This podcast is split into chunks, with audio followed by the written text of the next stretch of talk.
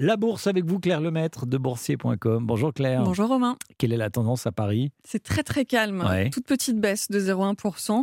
Le CAC 40 est à 7076 points avant des rendez-vous importants. La décision monétaire de la Fed, la Réserve fédérale américaine, ce sera à 20h ce soir. Et demain, ce sera au tour de la Banque centrale européenne de livrer son verdict. Les banques centrales qui sont donc toujours mobilisées contre l'inflation et qui montent leurs taux. À Paris, côté valeur, on suit Orpea. La Caisse des dépôts va donc prendre le contrôle du groupe de maisons de retraite, c'est confirmé. L'action chutait de plus de 30% à l'ouverture. Ça se calme un peu, elle cède à environ 7% en ce moment. Pas beaucoup de mouvements en Europe, la bourse de Francfort est stable, Londres gagne 0,1%, plus 0,2% pour Amsterdam et donc un très léger repli, moins 0,1% pour le CAC 40 à Paris. Claire Lemaître, merci beaucoup Claire.